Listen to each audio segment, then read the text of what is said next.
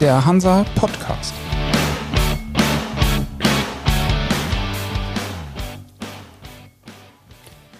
Moin aus Hamburg zur neuen Folge vom Hansa Podcast. Ich bin Michael Mayer und bei mir zu Gast ist heute Ulrich Ulrichs, CEO bei BBC Chartering, Teil der in Leer ansässigen Reedereigruppe Brise und Marktführer in der Mehrzweck- und Heavylift-Schifffahrt. Herr Ulrichs, schön, dass Sie da sind. Ja, vielen Dank für die Einladung. Sie sind nun seit 2019 im Amt. Haben Sie sich gut eingelebt? Hat alles soweit gepasst oder hat es dann doch noch geruckelt? Nee, hervorragend. Hat gar nicht geruckelt. Bin sehr gut angekommen, sehr gut aufgenommen worden. Ähm, kannte das Geschäft als solches ja schon aus meinem vorherigen Berufsleben. Ist halt nur als äh, zwei Dimensionen größer bei BBC. Und man musste sich da ein bisschen äh, einfühlen und einbringen. Aber es ist gut angelaufen und auch, ja, sag mal, muss auch gleich loslegen, weil sich einige Dinge auch ereignet haben äh, seitdem, seit ich da angefangen habe. Also es waren schon auch stürmische Zeiten, da brauche ich nicht dramatisch viel Zeit, sich jetzt groß äh, einzugewöhnen, sondern musste man gleich Attacke machen. Sie sind ja auch in durchaus große oder zumindest bekannte Fußstapfen getreten, in die von Sven Andersen. Haben Sie auch den einen oder anderen Stein umgedreht oder ist es so weitergelaufen? Nee, also das ging eigentlich in, hauptsächlich erstmal um Kontinuität und auch äh, da reinzukommen in das Ganze. Ähm, Sven Andersen hat das äh, ja jahrelang äh, geleitet und auch aufgebaut äh, zusammen mit der Brise-Familie. Und das war auch nicht das Ziel, da jetzt groß die Steine umzudrehen, sondern äh, das ähm, weiterzuführen, auch in dem, in dem Sinne. Natürlich macht man Sachen anders und sieht die anders, aber ist ein anderer Stil vielleicht auch, aber das sind eher, würde ich mal sagen, Nuancen. Also das Geschäft als solches ging so weiter und da ging es eben darum, ja, große Fußstapfen zu, äh, zu füllen und ähm, hauptsächlich eben auch das Vertrauen der Kollegen äh, im In- und Ausland, der Kunden, der Gesellschafter äh, zu gewinnen und, und das äh, weiterzumachen. Und klar sieht man über die Zeit, sagt, macht man das ein bisschen anders oder, oder guck mal, die Welt dreht sich ja auch weiter, ob das äh, ja, zwei Jahre später vielleicht noch so sein muss. Äh, aber da sind jetzt keine dramatischen Veränderungen äh, einhergegangen damit. Sie sagen es, die Welt dreht sich weiter. Auch in der MPP-Branche, keine Frage. Da gab es durchaus auch viele Konsolidierungsbewegungen, Fusionen, Übernahmen, Insolvenzen. Um BBC war es hingegen relativ ruhig. Zumindest hatte man den Eindruck. Wie kommt's? Gab es keine in Klammern finanzielle Kraft für etwaige Maßnahmen, um vielleicht noch mehr zu wachsen? Ja, das würde ich so nicht sagen. Also ich glaube schon, äh, dass also BBC ist ja über Jahre gewachsen. Das ist ja nicht von heute auf morgen, sondern es hat äh, über 20 Jahre äh, gedauert, das so äh, zu dieser Größe aufzubauen. Und da, sag mal, ist man Turbulenzen gewohnt, man ist relativ solide aufgestellt, ähm, man hat einen guten Mix auch an, an eigener Tonnage, an geschaderter Tonnage, das weltweite Netzwerk, das läuft so in ganz ruhige Fahrwässer. Klar ist es auch sehr gewachsen, die Firma, darf man auch nicht vergessen.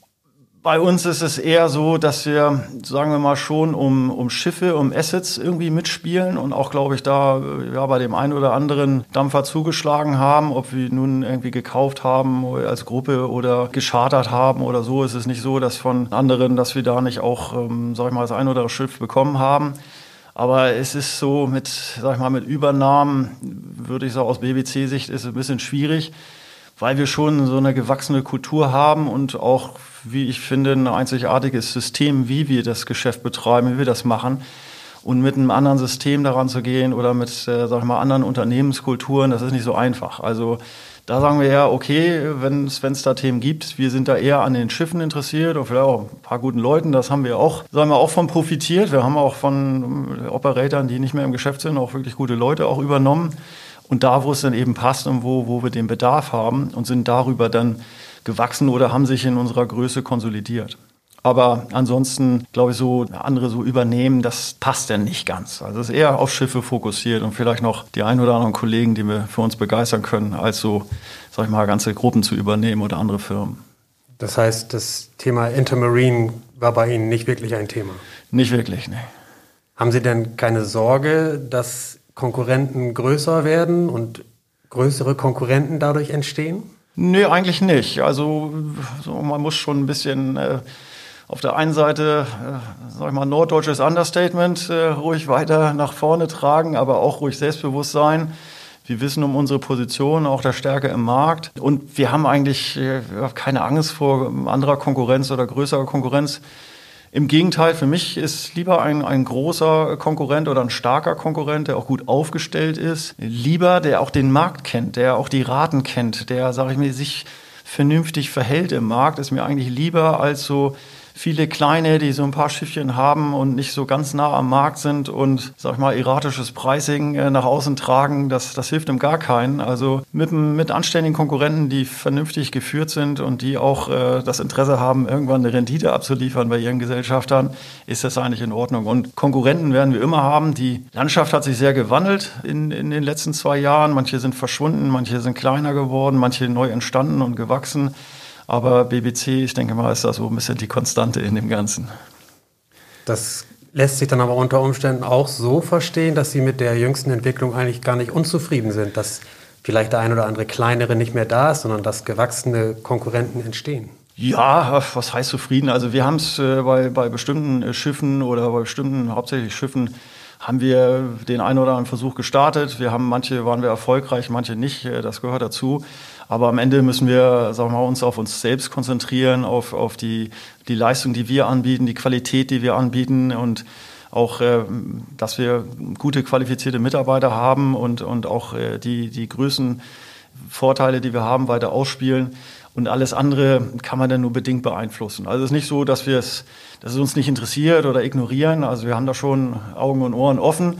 Und manchmal passt es und manchmal passt es nicht. Aber wir sind Familienunternehmen, da muss man auch ein bisschen abwägen, ähm, passt das Ganze, wie sind Chancen-Risikenverteilung und ja, manche Sachen klappen gut. Ich glaube, wir haben da wahrscheinlich ein bisschen mehr gemacht die letzten Jahre, als man das so offensichtlich vielleicht mitkriegt, weil dann am Ende überall BBC draufsteht oder Brise. Aber wir waren da schon recht aktiv und äh, sind da jetzt nicht verschlossen. Äh, Im Gegenteil sind da offen dafür, aber es muss dann eben auch passen. Sie sagen selbst, dass Sie eher auf die Assets schauen, auf Schiffe. Es gibt allerdings auch Konkurrenten, die aktiver sind als BBC oder als die Brise-Gruppe, wenn es um Neubauten geht. Gerade so ein Unternehmen wie BBC müsste ja ein Interesse an modernen und effizienten Schiffen haben. Ist da mehr zu erwarten in der nahen Zukunft? Ja, wenn man sich insgesamt die Flottenentwicklung anguckt, das ist ja eben insgesamt die letzten Jahre eher flat gewesen, also relativ wenig Neubauten wurden im Markt platziert. Hat auch damit zu tun, dass nun die meisten Räder, äh, die in dem Geschäft äh, die letzten Dekade unterwegs waren, auch viele Banken, dass die einfach nicht mehr so können oder wollen, äh, wie das mal war. Also es ist auch nicht so einfach. Ich glaube auch, dass die, die Flotte insgesamt eher ähm, nochmal äh, schrinken wird, also noch kleiner werden wird als, als wachsen. Und klar müssen wir unsere Hausaufgaben machen. Gut, die Neubauten, die es jetzt gibt, ein paar waren ja schon länger in der Planung und waren auch, äh, sag ich mal, unter verschiedenen ähm, Brandnames mal promotet worden. Die kommen jetzt auch, das ist auch in Ordnung. Äh, wir haben schon ein paar Hausaufgaben gemacht. Also wir haben insgesamt äh, auch zehn Neubauten bestellt, schon äh, auch früher vier davon haben wir bekommen. Im letzten Jahr zwei, äh, da kommen auch noch welche. Wir haben auch ähm, jetzt äh, Überlegungen, auch äh, wie können wir die Designs weiterentwickeln. Was hat sich seitdem getan? Äh, ich meine, die Schiffe, die in diesem Jahr noch kommen werden, zum Ende des Jahres fängt noch mal eine Serie von vier Schiffen an, die kommen, sogenannte F500er. Wie geht das weiter? Was die Überlegung dazu sind auch schon ein paar Jahre her. Wie wird das in der Zukunft aussehen? Was müssen wir am Design ändern oder machen oder tun? Da sind wir auch ganz umtriebig halten da noch ein bisschen, äh, sag ich mal, unsere Karten bedeckt, äh, weil auch noch ein paar andere äh, unsere Konkurrenten da unterwegs sind und sich Gedanken machen und dann auch viele auf, auf Brise und BBC gucken und sagen, was machen die denn? Und äh, deswegen wollen wir da noch ein bisschen, äh, sag mal, unsere Karten beisammenhalten.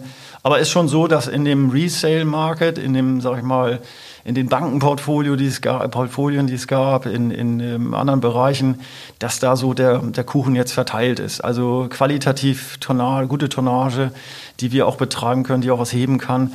Das ist mehr oder weniger verteilt. Also die Used Assets, das ist jetzt mehr oder weniger durch.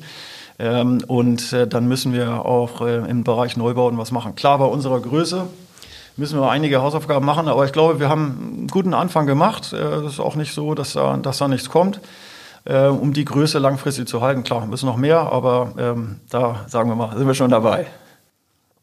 Eigner von Schiffen sagen oft, okay, ich kann im Moment kein Schiff bestellen, kein neues Schiff bauen lassen, weil die aktuelle Charterratenlage, es geht nicht nur in der MPP-Schifffahrt, sondern auch in anderen Segmenten so, das einfach nicht hergibt, dass, dass die Charter die Schiffsneubauten einfach nicht finanzieren, gerade mit Blick auf potenzielle neue Regularien, auf neue Technologien an Bord.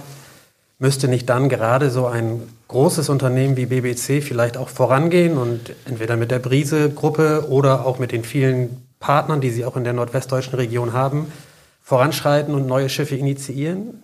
Ja, genau das, so ist das. Das stimmt. Also wie gesagt, wir haben ja schon äh, auch ein paar initiiert, da werden auch weitere kommen. Und das wird auch von der äh, Gruppe aus heraus geschehen. Und äh, natürlich haben wir mit BBC als Befrachtungsarm auch Möglichkeiten, äh, sag mal, eine langfristige Beschäftigung jetzt nicht zu garantieren, aber zumindest anzubieten. Es ist natürlich auch ein Unterschied für, wenn ich jetzt mir die, die Third-Party-Owner angucke, äh, mit denen wir auch äh, sprechen, so ist das nicht aber die schon eine relativ lange Charter brauchen, ähm, um das Projekt zu initiieren ist auch immer mit Risiken verbunden. Sagen wir nicht, das machen wir nicht oder das geht nicht, sondern das gucken wir uns schon an. Und wenn das ein, sagen wir mal, ein verhältnismäßiges Risiko ist, äh, wir brauchen schon unsere äh, auch Drittowner und wir wissen, dass die langfristig auch, auch weniger werden, wenn wir da nicht äh, unterstützen. Aber das muss dann auch passen zu dem Projekt und zu dem Schiff. Und äh, ja, bis jetzt war es noch nicht so, dass einem das äh, so ein ganz tolles Projekt auf den Schoß gefallen ist, sagt super sind auch öfter dann mal ältere Designs, die nochmal wieder aufgewärmt werden und wir wollen da schon ein bisschen mehr auch so ein bisschen Innovation und ein paar Sachen schon neu machen. Ist auch wieder mit Kosten verbunden, mit Ingenieursleistung und Planung und so weiter.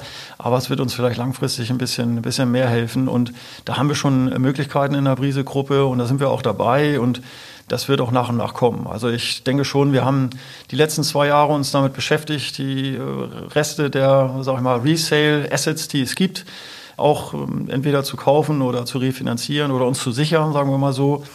Arbeiten auch weiter mit unseren Third-Party-Ownern äh, gut zusammen und äh, haben jetzt einen ganzen Schlag an diesen F500-Neubauten und jetzt kommt so der nächste Schritt. Also das, das wird auch kommen, aber wie gesagt, es ist auch schon recht konkret, aber wie es genau aussieht, das Schiff, das, das wollen wir noch ein bisschen für uns behalten.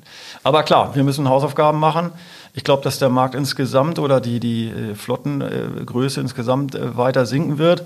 Wenn Corona nicht gekommen wäre im letzten Jahr so früh, wäre die Flotte wahrscheinlich noch kleiner, weil ich dann noch mehr Potenzial für Verschrottung gesehen hatte, weil einfach die alten Schiffe, die sehr viel äh, hohe Verbräuche haben, zu den IMO 2020 Bunkerpreisen waren die nicht mehr auskömmlich zu betreiben.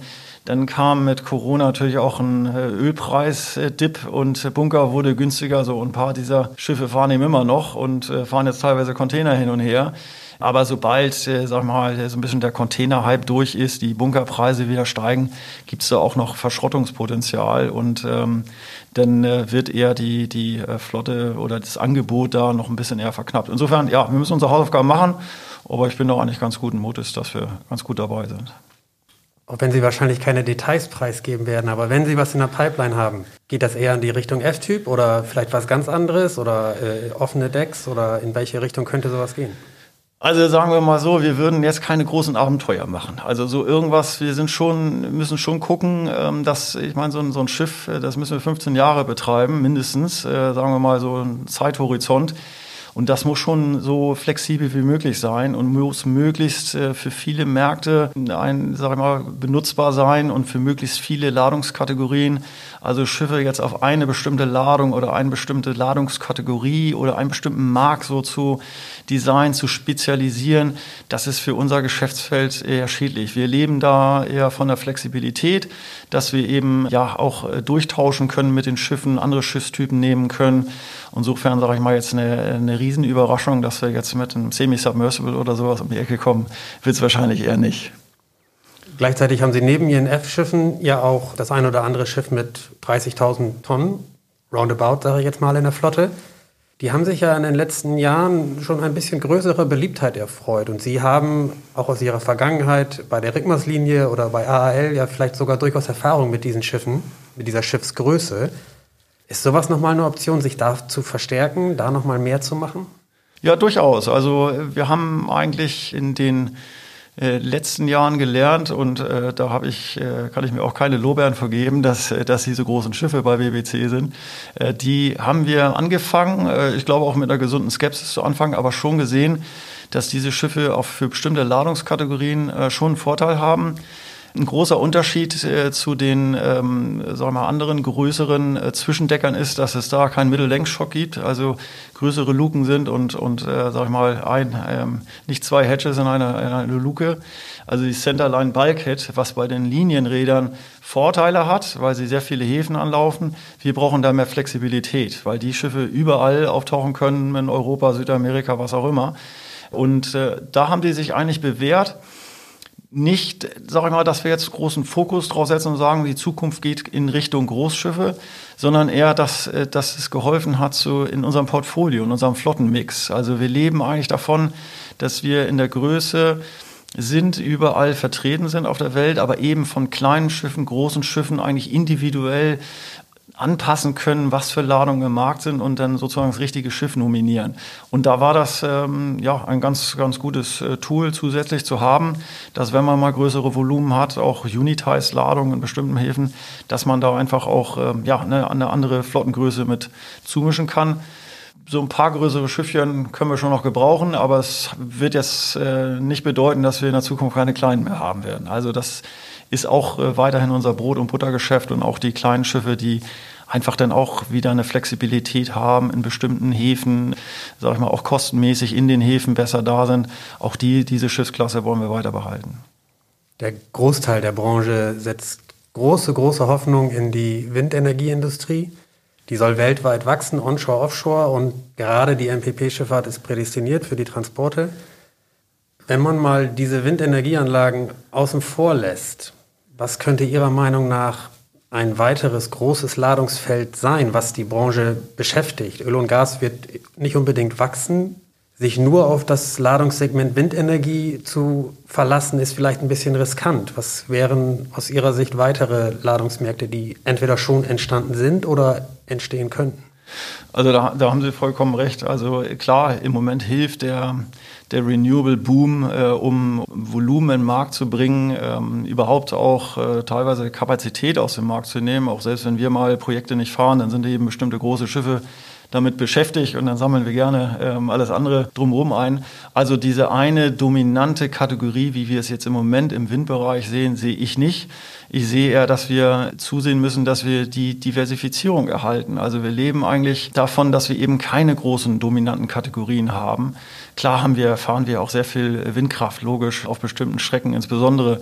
Aber wir brauchen auch die relativ einfachen Stahl-, Kupferladungen, äh, Unitized oder jetzt haben wir ein großes äh, Minenprojekt in Australien äh, gewonnen. Das wird auch ein halbes, dreiviertel Jahr beschäftigen.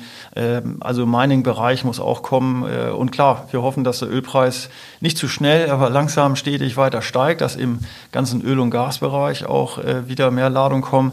Aber für uns äh, wäre eigentlich ein, sag ich mal, ein gutes Volumen in verschiedenen Segmenten wäre für uns optimal. Also ich sehe aber nicht eine Kategorie oder, oder ein anderes Segment, was jetzt irgendwann mal, nachdem vielleicht der Windboom etwas abebbt, dann den äh, Ersatzspieler machen kann oder so. Das sehe ich im Moment nicht.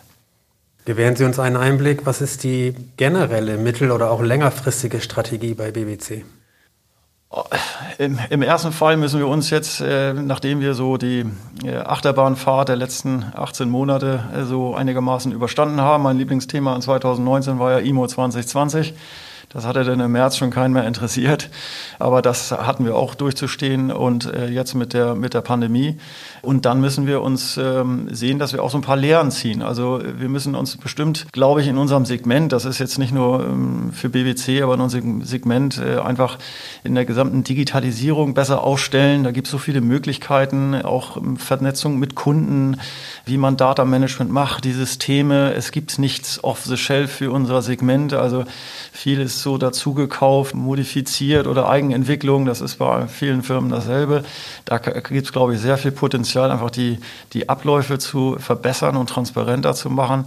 Und natürlich haben wir im Umweltbereich, das, da sind wir ja ein bisschen Follower in unserem Segment, aber man sieht es ja in anderen Segmenten, auch in der Containerindustrie insbesondere oder anderen Industriesegmenten auch da muss mehr Fokus drauf und da werden auch mehr Anforderungen kommen von unseren Kunden.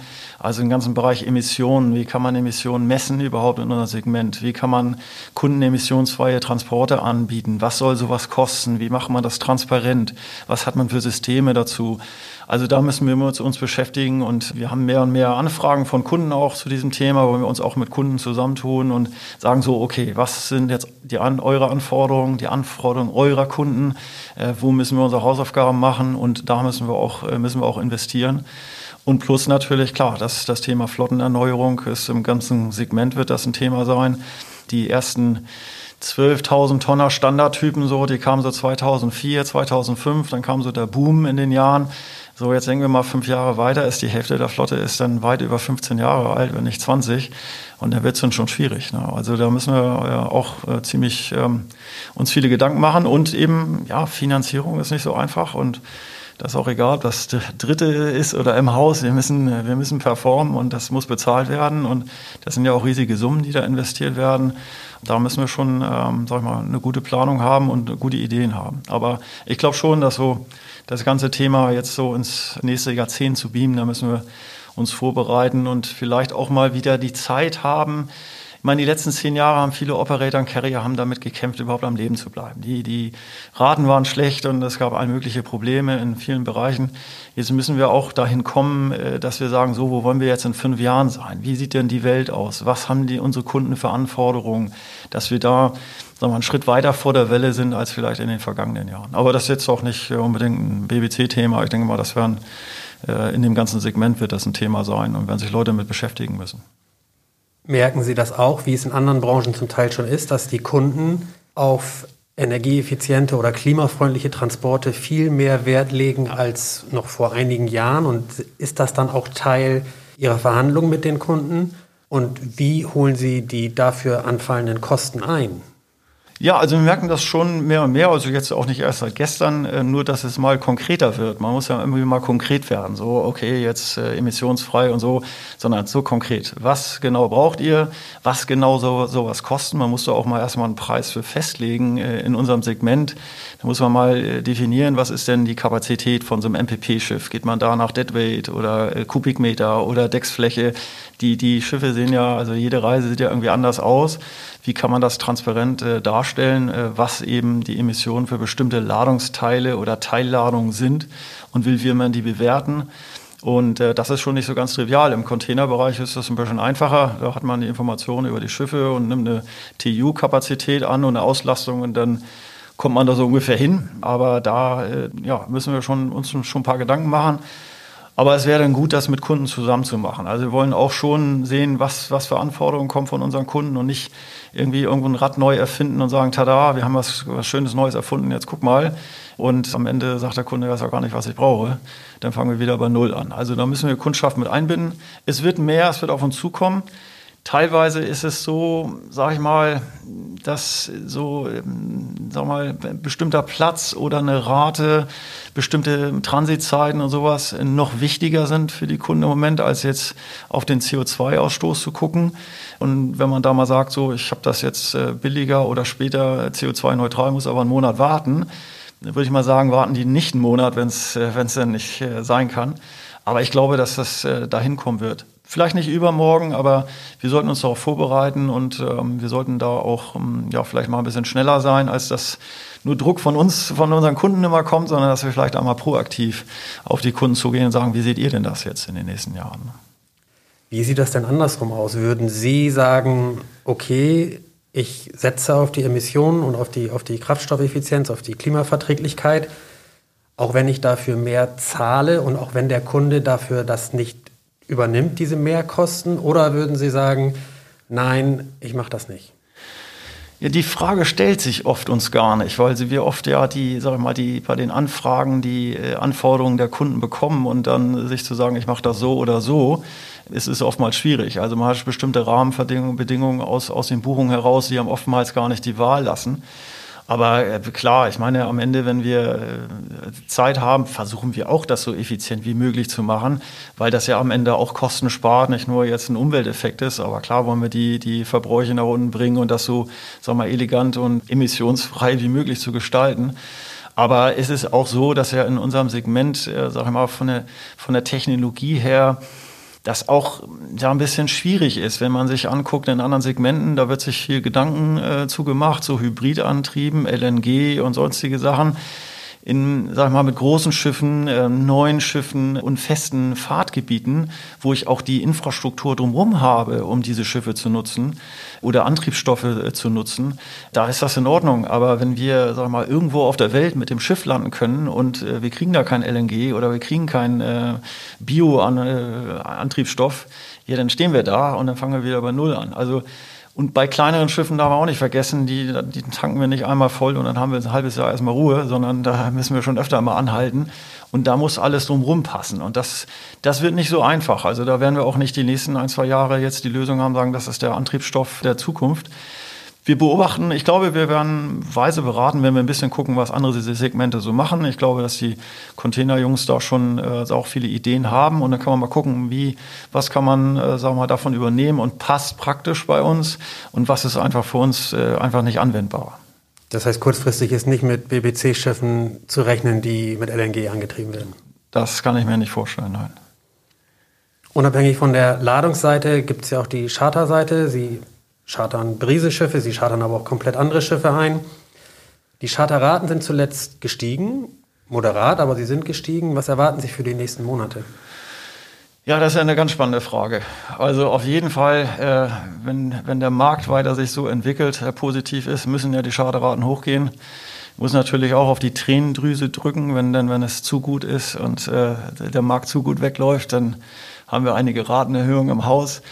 Ich glaube schon, dass wir einigermaßen äh, optimistisch in dieses Jahr gucken können. Äh, wir müssen jetzt ein bisschen sehen, dass das erste Quartal ist immer so ein bisschen so ein, der Lackmustest für den Rest des Jahres. Das ist jetzt ganz gut angelaufen. Äh, jetzt haben wir Chinese New Year äh, vor, der, vor der Nase und noch den Rest der, hoffentlich den Rest der Corona-Pandemie. Aber das erste Quartal ist ganz gut angelaufen. Ich finde einen gemäßigten Anstieg äh, der Raten finde ich gerechtfertigt. Ich glaube auch, wir werden nicht so, äh, sag ich mal, euphorisch sein, vielleicht jetzt die, die Container-Operator oder auch teilweise ja, ähm, Tramp-Owner im Containerbereich. Das sind schon extreme Ausschläge. Wir sind da eher ja so, sag ich mal, die Ausschläge nicht so tief nach unten, nicht so tief nach oben. Ich glaube, ein langsames, stetiges Wachstum nach oben, ähm, Gesamtumfeld weiter stabil und positiv. Ich glaube, das kommt allen zugute. Und ich denke auch, äh, wir sind da auch mit unseren, unseren Dritträdern, Ownern eigentlich immer im guten Austausch. Die wissen auch natürlich, wie der Markt ist, wo der Markt ist. Die wissen auch, was sie an BBC ha haben und hatten, auch in schlechten Zeiten. Gleichfalls wissen wir das auch zu schätzen, dass viele mit uns ja seit Jahren ja schon zusammenarbeiten. Und wir finden da eigentlich immer eine ganz gute Lösung. Und Natürlich wünschen wir uns, dass insgesamt äh, die Raten hochgehen, nicht nur auch für unsere Inhouse-Kollegen von Brise. Die haben auch Bedürfnisse von, von Banken und Investoren, die müssen wir auch erfüllen und das soll auch so sein. Und auch von Dritten. Und ähm, wenn die Raten weiter hochgehen, dann müsste das eigentlich äh, das Gesamtumfeld gut sein. Und wenn jeder, sag ich mal, eine, eine, eine vernünftige Marge erzielt, ist das, ist das völlig in Ordnung. Aber ich bin für dieses Jahr eigentlich ganz optimistisch. Ich hatte zwar in 2019 schon gesagt, wer 2021 noch steht, der hat eine gute Zukunft vor sich. Da hatte ich eher so die IMO 2020-Frage im Blick gehabt und nicht so sehr Corona. Aber ich glaube, es ist immer noch, es ist immer noch korrekt. Also wer jetzt gut aufgestellt ist, der sollte eigentlich die nächsten ein, zwei Jahre auch gut fahren. Eine ganz andere Frage zum Schluss. Komme ich auf Ihren Optimismus zurück. Für die Branche immer wieder wichtig und interessant ist der Gallimarkt in Leer im Herbst und die entsprechende Gallimarkt-Party, unter anderem auch von BBC. Wird es das dieses Jahr wieder geben oder haben Sie die Planung schon komplett gestrichen? Nö, wir haben die Planung noch nicht angefangen. Wir sind da ja geübt über Jahre und deswegen sind wir da immer sehr äh, flexibel. Ich bin optimistisch, dass es, äh, dass es stattfindet. Vielleicht mit äh, bestimmten äh, ja, Einschränkungen oder Hy Hygienekonzepten oder so, aber ich glaube schon, äh, dass das wieder stattfindet. Äh, vielleicht hat man da Beschränkungen, was Anzahl der Personen betrifft oder so. Aber bis zum Herbst, ähm, denke ich mal, werden wir das wieder hinkriegen. Und äh, das gehört auch dazu. Also das merkt man jetzt auch nicht nur bei Kunden, aber auch Kollegen im In- und Ausland. Man muss, sag ich mal, diese Art Veranstaltungen, da gibt es auch noch andere im, im Ausland, äh, wenn da lokale Sachen sind, das muss wieder kommen, das wird auch wieder kommen. Vielleicht ein bisschen anders als, als vor Corona, aber ich bin da schon optimistisch, dass wir so im Herbst diesen Jahres, dass wir da was auf die Beine stellen. Und selbst wenn wir erst kurz vor Schluss wissen, das funktioniert, dann, dann kriegen wir das auch schon geplant, das kriegen wir schon hin. Ihre Kunden, Kollegen und andere Partner werden das sicher gerne hören. Wir sind gespannt, ob es funktioniert. Herr Ulrichs, vielen Dank, das war sehr interessant. Damit verabschiede ich mich und freue mich auf die nächste Folge.